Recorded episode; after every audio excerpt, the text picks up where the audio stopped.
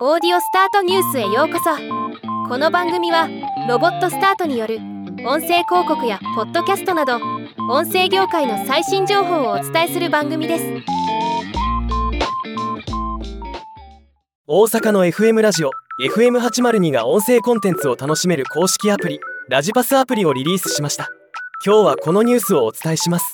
ラジパスアプリは FM802 と FM 心を聞きながらリクエストやイベント応募など番組参加ができる FM ラジオプラットフォームアプリ。アプリでゲスト出演パートを聞くとゲストポラロイドメールが送られてくる。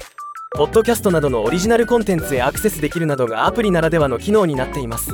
今回オリジナルポッドキャストコンテンツの一つとしてヘビーローテーションアーティストのポッドキャスト企画が開始されました。初回は8月のヘビーローテーションアーティスト帝国喫茶がメンバー全員で登場し8月23日24日28日29日の4回配信される予定になっています。ではまた。